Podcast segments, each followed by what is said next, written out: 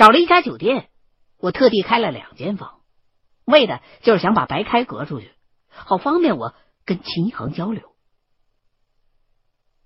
这白开可能是酒有些上头了，整个人迷迷瞪瞪的，直跟我们俩念叨：“明天就不要来跟我告别了，啊，我得睡个懒觉。”我一看他这样，只好把他搀到了房间的门口。他顺手拍了拍我的肩，勾肩搭背的，好像跟我特别熟。打开门，我把他扶进屋。他突然莫名其妙的回头，冲着秦一恒说了一句：“哎，我一直没看出来啊，你现在是哪个秦一恒啊？”这句话一说完，我就看见秦一恒的嘴角诡异的弯了一弯。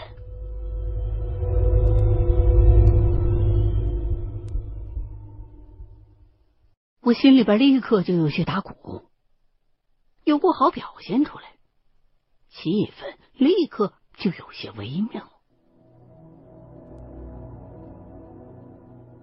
好在白开问完话，进屋倒头就睡。我跟秦一恒退出门来，他冲我笑了笑，弄得我心里边挺没底的。一想起洗浴中心那晚发生的事儿，我心说：难道现在的秦一恒是被上了身的？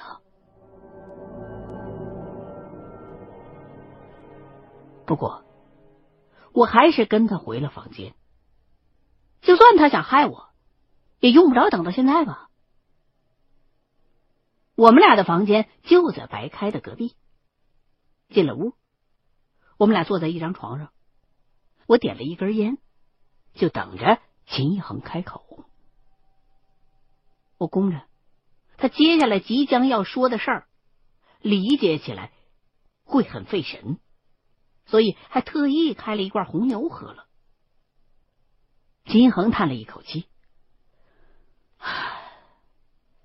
你希望我从哪开始讲起？也甭往远的说了，就说最近的洗浴中心那件事吧。那天晚上你后来去哪儿了？啊？你你在洗浴中心看见我了？我立刻就来气了。”直接就想把手里边的烟头给撇过去，你他妈装蒜能不能装的敬业点你你先别激动，这中间的事儿很难几句话说明白的。不过你要是真的见到我了，那你肯定是见鬼了。这他妈要是在漫画里边，我脑瓜顶肯定已经冒烟了。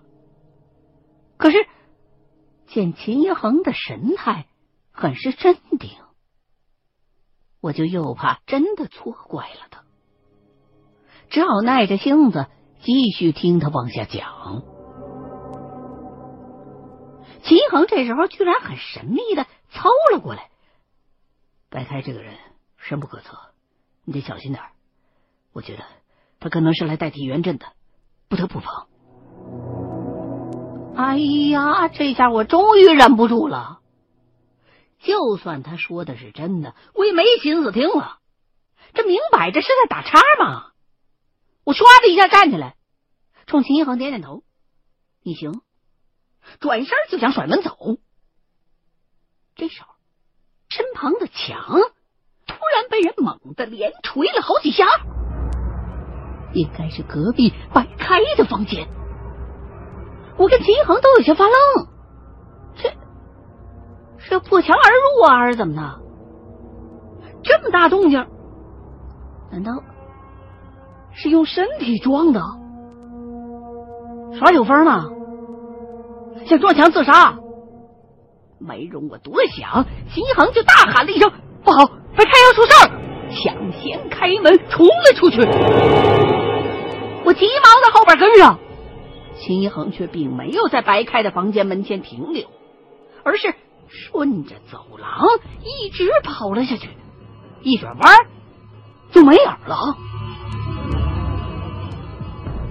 这下我难办了。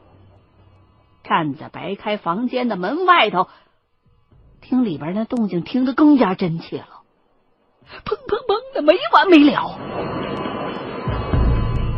追秦一恒也来不及了，我只好拍了拍白开的房间门，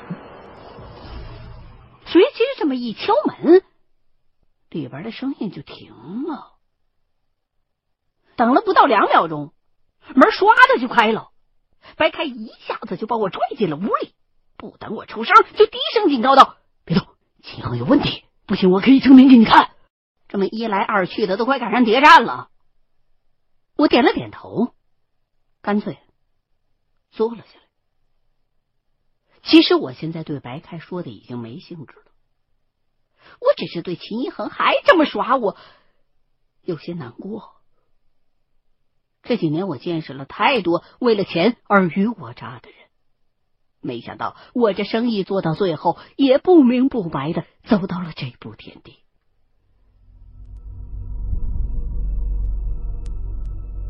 白开放开了我，走过去一把掀开了床上堆着的被子，床上的正中间赫然摆放着他装蝈蝈用的那个小盒子。被子一掀开，蝈蝈的叫声就传了出来。我问白凯：“你是什么意思？”他把蝈蝈盒拿起来，放回到了怀里。你他妈知道老子为了救你费了多大劲吗？刚才蝈蝈一开始叫，我就怕被你们听着，只能不停的捶墙遮着声音。我留神一看，果然，白开的手。好像已经肿了，我就更奇怪了。你，你这蝈蝈叫到底什么意思？啊白开一笑，哼，这东西要不是我，估计你这辈子都见不着的。这叫天蝈，早年间可是给皇上听的。估计是看我一脸的茫然，他就又给我解释了一下。这天蝈啊，说白了就是一群蝈蝈里的头。只有这天蝈叫了，别的蝈蝈才敢叫唤。严格说起来，这天蝈并不只是头这么简单，能力也不仅只局限于带头叫唤。用白开的话来解释，就是这东西是个他妈的神物。早年间，尤其是清朝盛世期间，一直有一个传统，叫做“万锅来朝”。这“蝈蝈”的“蝈”字儿，通的就是国家的“国”字儿。大年初一那一天，皇上新年头一回去太和殿上朝之前，就会在整个殿内摆放上数以千计的蝈蝈，然后。等皇上踏进太和殿的那一瞬间，太监们就要想办法让所有的蝈蝈一块叫唤起来，给皇上拜年。这取的一个吉利的兆头，国家昌盛，万国来朝。这事儿听起来简单，实际操作起来可是非常难的。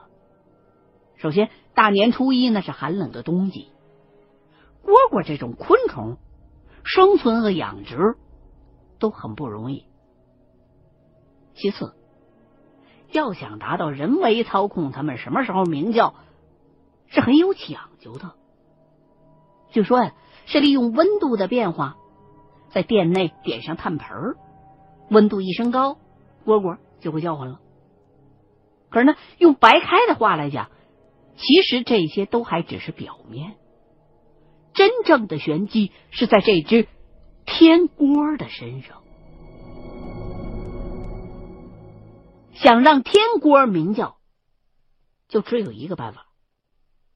这天蝈啊，它只有在争食的时候才会叫唤，而在传说当中，这种天锅只吃一样东西，那就是。鬼，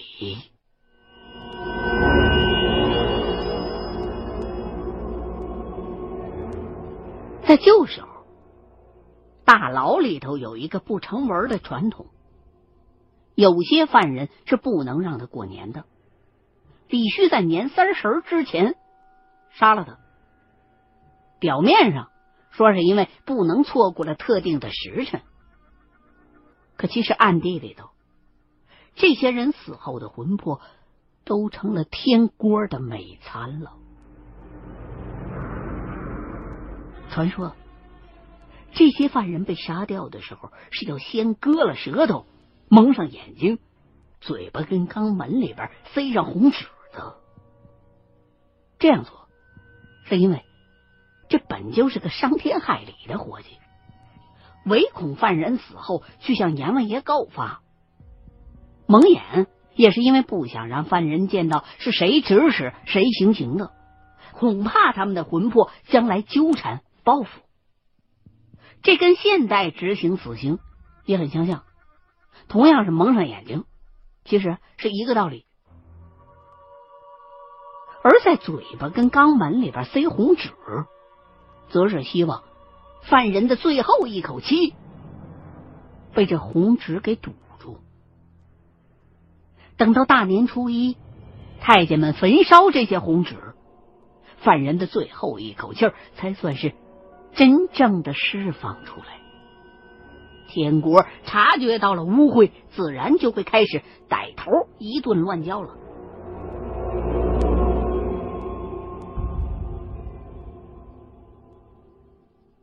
听完白开的这一顿解释，我还真有点犯寻思了。这么说，刚才这只蝈蝈叫唤。是因为他见着鬼了。秦恒是个污秽，可刚才一路上我没看出来他哪有问题啊？不是，你这蝈蝈一路上都没叫啊？怎么刚才那会儿突然又叫了？哼，你觉得我骗你啊？我说兄弟，之前他在睡觉，这会儿刚醒。那我琢磨了一下，还是觉得对白开的这番话不能全信。刚才他明摆着是装醉，况且在那山顶别墅里边有那么多的污秽在，也没听见他这玩意儿出动静啊。很可能是金恒忽然发现了什么事儿，或者是被白开给设计引开了。我就看了看白开，一边继续听他讲话，一边就开始留意门外的动静。以我对秦一恒的了解，他要是经过的话，我应该是能听出来的。而这时候。白开也坐到了我的对面，像是又组织了一下语言，思忖了一下，才开口说道：“我看这样吧，我呢也给你讲点东西，就当是把你挨我打的人情给还了。至于信不信，随你。”我一听，心里边还真有点小激动，反正甭管真假，先听了再说。我就听白开说道。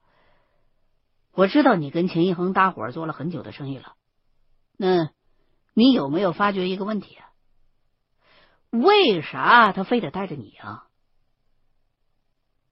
我一听就很不爽，妈的，这不是在说我是废柴吗？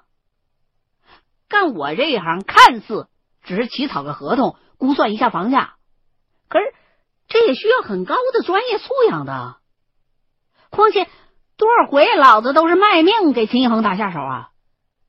我就问他：“你这意思是，秦一恒还能找别人合作呗？”白开点了点头：“对啊，难道你就没想过，你这样的人一捞一大把，可是秦一恒那可是个很难寻的主儿。”我被他问的有些心虚，回想了一下，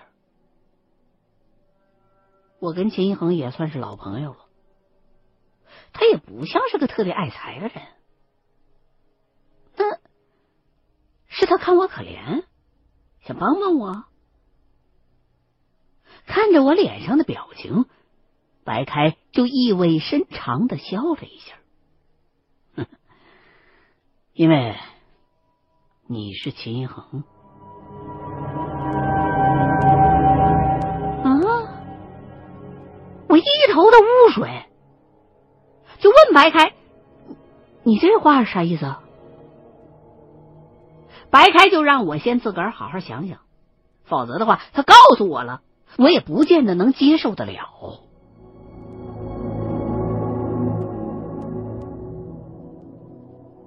我琢磨来琢磨去，心说：说我是秦一恒，这难道是个字儿谜？参照着秦一恒在洗浴中心那晚上说的话，恐怕其中还真有玄机。考虑了一会儿。我在脑子里边又把洗浴中心那晚上的细节过了一遍，还是毫无头绪。加上白开那蝈蝈也不知道怎么了，这会儿是越叫越精神，听得我心烦。我只好冲白开摆摆手：“不行，我想不出来。”白开就点了点头，给我倒了一杯水。我接过来喝了一口，哎，忽然我就发现了一个问题。刚刚白开说过，那蝈蝈是察觉到有污秽才会叫唤的。可是现在秦恒已经跑远了呀，蝈蝈的声压根儿就没停过呢？一想到这儿，我忽然心中一寒：妈的，难道我中计了？合着白开玉？才是真正的脏东西！我立刻抬头看了看他，他的表情倒没什么变化。我不得不提高了警惕，往远处挪了挪。你这蝈蝈怎么还在叫啊？白开居然跟着就往我身边凑了一凑。他要是不叫了，恐怕才是真出事了。然后，脸上就换上了一副很神秘的表情。你听好了，他叫唤不是因为发现了吃的，而是因为他害怕。他说这话的时候，几乎就贴在我耳朵边上，伴随着不喘气儿的蝈蝈叫声，听得我心烦意乱的。我干脆站起身来，在屋子里边来回走动了几步，考虑着自己是不是该找个借口走。可是心里斗争了一番之后，我还是决定留下来。既然秦一恒不肯告诉我。那就真的有必要听听白开怎么说。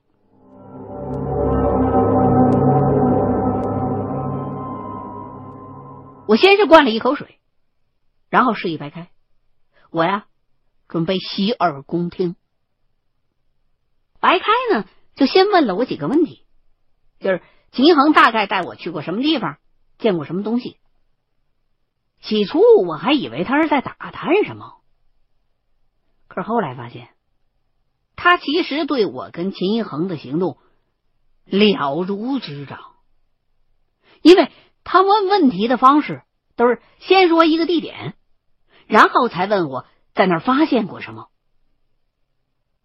这么问下去，渐渐的我也就放下了防备了。看他这架势，估计编瞎话瞒不过。不过，我还是尽量的避重就轻，讲的都是些旁枝末节。白开呢，倒也没什么反应，只是在问完了问题之后，又问了一句：“在九子宅和那个石膏像里头，你是不是都看见东西了？”在我回答是之后，他就哈哈了两声。看来我真是高估你了，合着你一直就没考虑，你能看见的东西，别人是不是也能看见？我有些犯晕，不是那些污秽，一般人肯定是轻易看不着的呀。况且在宅子里，或者是跟秦一恒一块砸石膏像那时候，那都是深更半夜，阴气重的话，人本来就容易撞见东西，所以我一直没觉得这有什么可疑的。我就问白开：“那你的意思是？”那些东西只有我能看见。哎呀，你现在开窍也太他妈晚了。不过你说的倒也没错，那些污秽只有你跟秦一恒能看见。我吃了一惊，你这意思是，我？我有阴阳眼，白开连说了三个 no no，no，no，no，是因为你身上有东西。